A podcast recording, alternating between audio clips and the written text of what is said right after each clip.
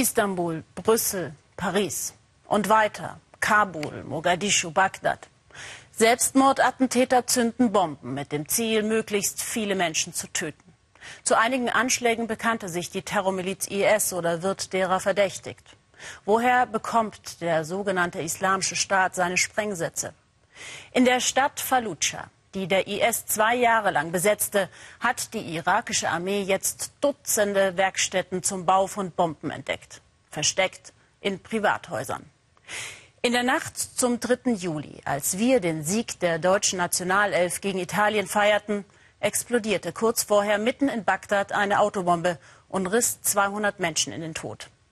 Viele von ihnen hatten in Straßencafés auch vor dem Fernseher beim Elfmeterschießen mitgefiebert, wie der 17-jährige Ahmed.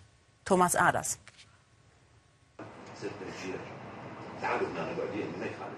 Die Trauer ist unbeschreiblich.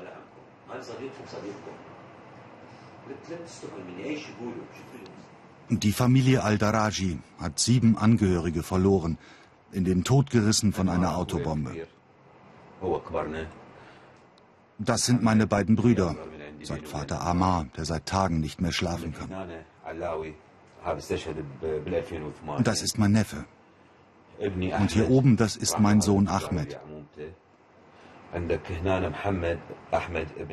Links unten, das sind die vier Cousins von Ahmed.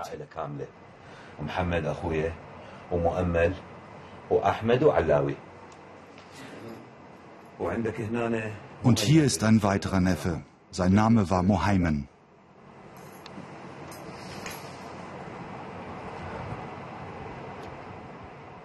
Ahmed, das war der Stolz seines Vaters.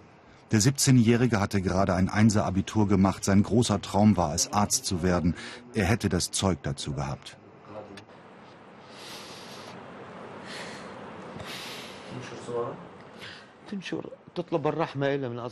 Seine Freundin schreibt bis heute auf Ahmeds Facebook-Seite.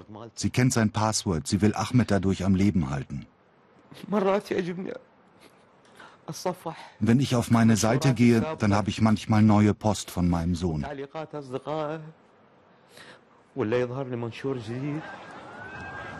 Bagdad, 3. Juli, 1.10 Uhr Ortszeit. Zum Ende des Ramadan zünden die Terrormilizen des sogenannten Islamischen Staates eine gigantische Autobombe vor einem überfüllten Kaufhaus. Mehr als 200 Menschen sterben in dem Inferno, darunter die sieben Verwandten von Ammar. Wo stellt der IS seine todbringenden Bomben her? Wir fahren nach Fallujah, 60 Kilometer von der Hauptstadt entfernt. Ende Juni waren die Terrormilizen von der irakischen Armee vertrieben worden. Zwei Jahre lang hatten sie Fallujah unter ihrer Kontrolle. Hauptmann Jasem befehligt eine Sondereinheit der irakischen Armee, Schwerpunkt Sprengstoff.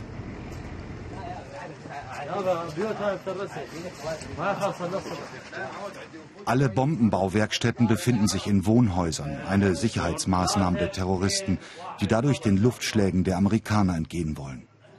Die Fabrikation von Mörsern, Granaten, Autobomben und Raketen hatte in Fallujah fast den Charakter einer Industrie. Die Bombenbauer waren hochspezialisiert. Hier hatte sich eine Gruppe ausschließlich mit der Produktion von Zündern beschäftigt. Hunderte standen parat für ihren Einsatz.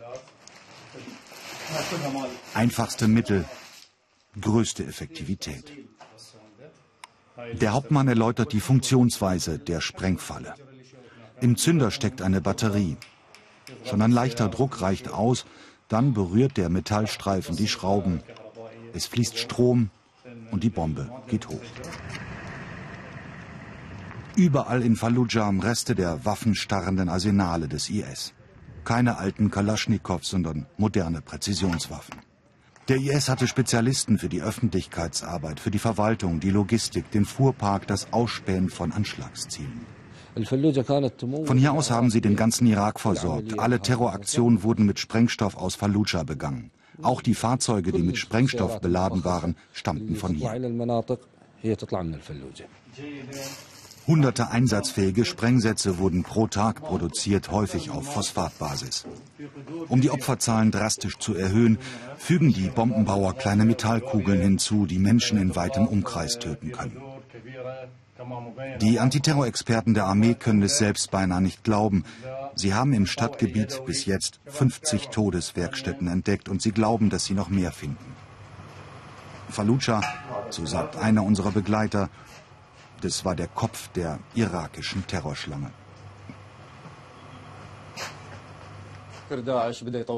Der IS hat sich rasend schnell überall im Nahen Osten ausgebreitet. Er ist wie ein Krebsgeschwür und er wird sich weiter ausbreiten in Richtung Europa mit vielen Anschlägen.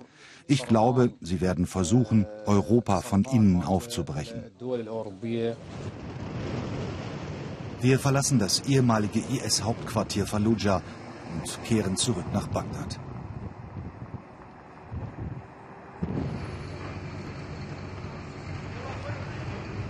Der Anschlagsort in Karada, eine Gedenkstätte für die vielen Opfer.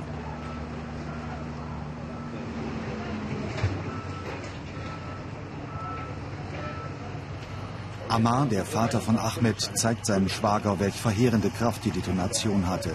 Das früher so beliebte und überfüllte Alive-Kaufhaus vollkommen zerstört.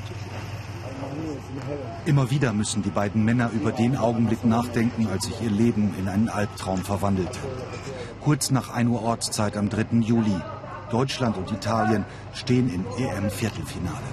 Sein 17-jähriger Sohn Ahmed verfolgt mit Freunden das Spiel in einem Straßencafé direkt vor diesem Kaufhaus und hält seinen Vater per Telefon auf dem Laufenden. Papa, es gibt ein Elfmeterschießen, hat er am Telefon gesagt. Ein Tor nach dem anderen, ein Wahnsinn. Gerade ist wieder ein Tor gefallen.